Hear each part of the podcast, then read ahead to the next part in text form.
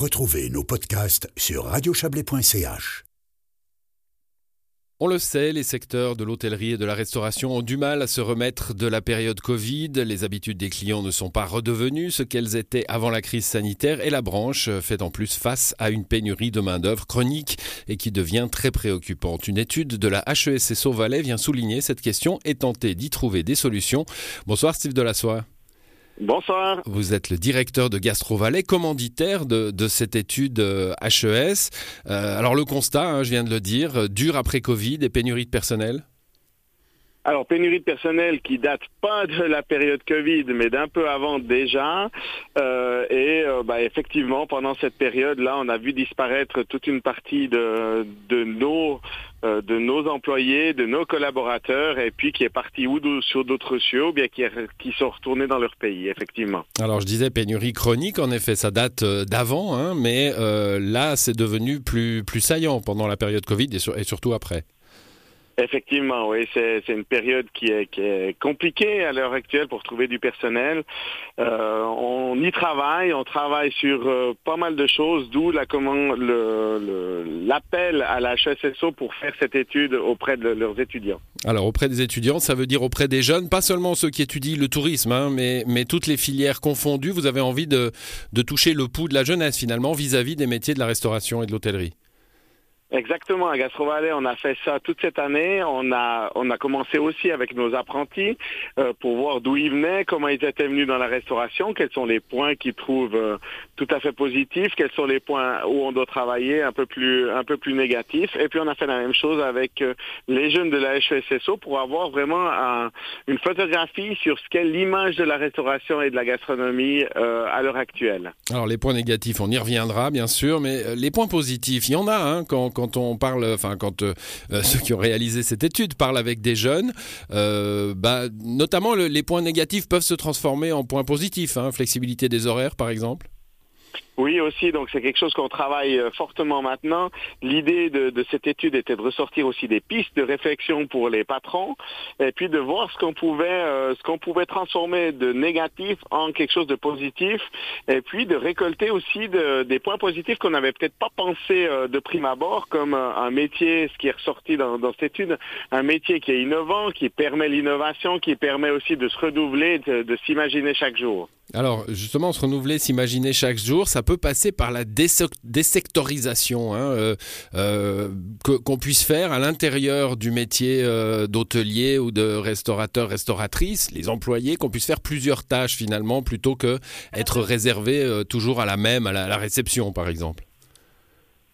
Alors oui, alors il y a, plein de plein de portes d'entrée dans nos métiers. Il y a l'apprentissage évidemment, mais il y a aussi euh, tout ce qui est euh, de, des gens qui viennent d'autres métiers. On a même euh, dans le groupe jeune de Gastrovalet qu'on a utilisé pour confronter un petit peu à cette à cette étude de, de la HES on a confronté donc nos jeunes et puis euh, une d'elles venait d'un blog tout simplement qui qui est arrivé dans la restauration un petit peu par hasard et puis on a pas mal de gens qui viennent aujourd'hui dans un métier qui peut qui peut donner des pistes, qui peut donner des des perspectives d'avenir aussi dans un métier qui qui se renouvelle actuellement post-Covid à une vitesse assez impressionnante. Dans les éléments favorables euh, qui, qui viennent hein, dans les dans les réponses euh, et qui doivent pas faire votre beurre du coup, c'est cette possibilité de pouvoir faire une carrière à l'étranger, hein, que l'hôtellerie-restauration permet finalement de, partir.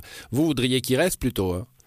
alors euh, oui et non. Alors partir c'est pas forcément négatif. Hein. On a des jeunes qui partent se faire une expérience, qui partent se former, qui partent voir d'autres manières de, fonctionner, d'autres manières de, voir le métier et qui reviennent. Hmm. enrichi, enrichi d'expérience bien sûr. Absolument. Et ces jeunes qui reviennent peuvent transmettre ça à des, à des apprentis, peuvent transmettre ça euh, au niveau des, des, passions dans leur métier. Et c'est vraiment essentiel pour nous que, que, ces jeunes reviennent par la suite. Et puis, ils le font assez volontiers. On a une grande partie des jeunes qui sont partis à l'étranger qui reviennent en Suisse pour la qualité de vie, pour... Euh, le mal du pays. Euh, le mal du pays, tout à fait. Et on est quand même un pays où, où devenir entrepreneur, c'est quand même quelque chose qui, qui est faisable, qui est relativement faisable et puis qui permet de se développer aussi dans ce sens-là. Bon, on va parler des points négatifs évidemment hein, qui touchent euh, qui touchent ces professions, euh, qui sont sans doute euh, pour pour bonne part dans cette pénurie de main d'œuvre. Il y a y a y a trois points essentiels. Hein, c'est la, la, difficulté du travail, travail pénible, travail dur, travail irrégulier avec des horaires coupés souvent, et puis salaire. Oui, alors salaire qui peut qui peut se transformer. Là, on a on vient d'augmenter les salaires pour l'année prochaine, pour 2023. Ces salaires vont suivre ben, une augmentation de 3% pour euh, le renchérissement. Et puis il y aura une augmentation aussi de 40 francs par mois selon le niveau de formation que que les personnes ont. Et enfin, euh, ça nous permettra aussi de mettre en avant des choses qu'on n'a plus l'habitude de mettre en avant. On n'a pas su parler de notre convention collective suffisamment euh, positivement, comme par exemple le 13e salaire des premiers jours, cinq semaines de vacances euh, pour tout le monde, et puis six jours fériés en plus. Donc il y a, et là je cite que quelques avantages, il y a aussi au niveau de la formation continue, il y a des jours qui sont possibles hein, de faire à ce niveau-là, et là on va pouvoir remettre en avant aussi un petit peu tout ce qu'on a mis en place dans cette convention collective. Mmh, on sent bien que ça passe par de la, communication auprès des, auprès des jeunes, c'est bien le, but de cette étude.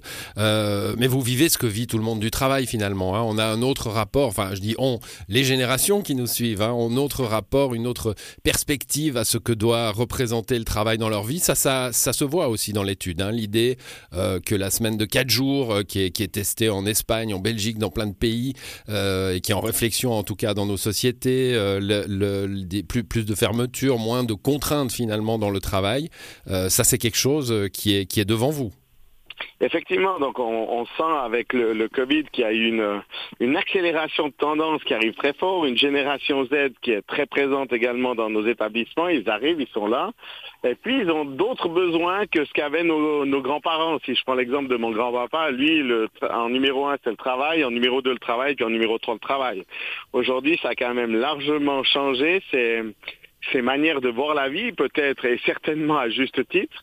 Et aujourd'hui, le, métier va devoir s'adapter, il va devoir euh, tester, il va devoir discuter beaucoup plus avec les employés pour trouver la bonne formule pour garder ses employés, garder ces gens au travail motivés.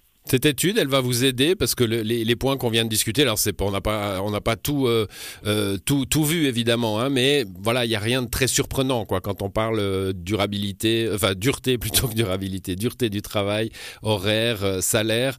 vous vous apprenez des choses, il y a, y a de quoi bosser?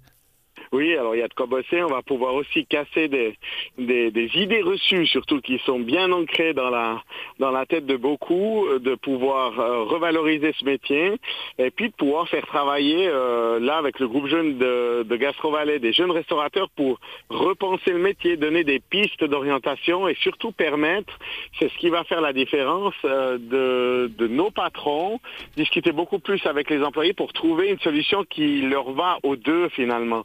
Et, ça, c'est nouveau et c'est quelque chose qui va, qui va s'ancrer, à mon avis, dans la durée.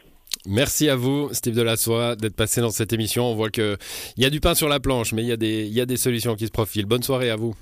Merci, bonne soirée, au revoir.